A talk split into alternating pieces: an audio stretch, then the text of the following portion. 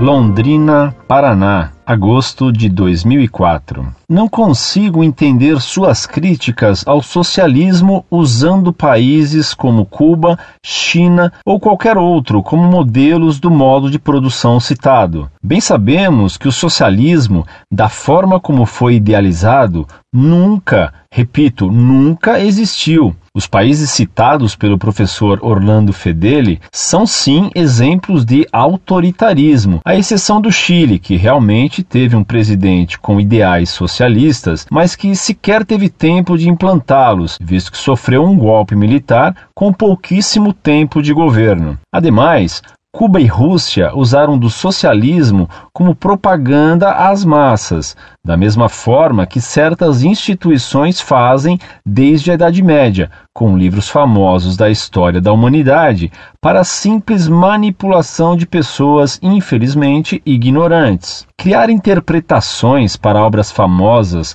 com o intuito de que elas sirvam para determinados interesses é um costume bem conhecido pelas religiões. O senhor bem sabe disso.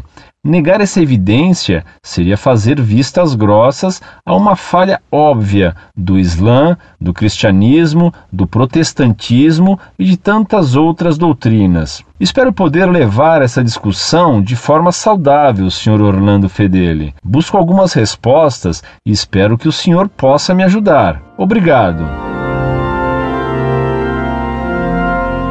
Muito prezado, salve Maria. Talvez facilite a você compreender a condenação do socialismo pela Igreja Católica. A minha posição não tem importância, se tiver claro em mente que o mais condenável no socialismo é o igualitarismo. Se o socialismo sempre tem consequências concretas, mas é por causa desse princípio fundamental falso em que ele se baseia. A igualdade dos homens, mesmo em matéria de propriedade. Peço-lhe que leia meu trabalho sobre igualdade e desigualdade de direitos no site Monfort.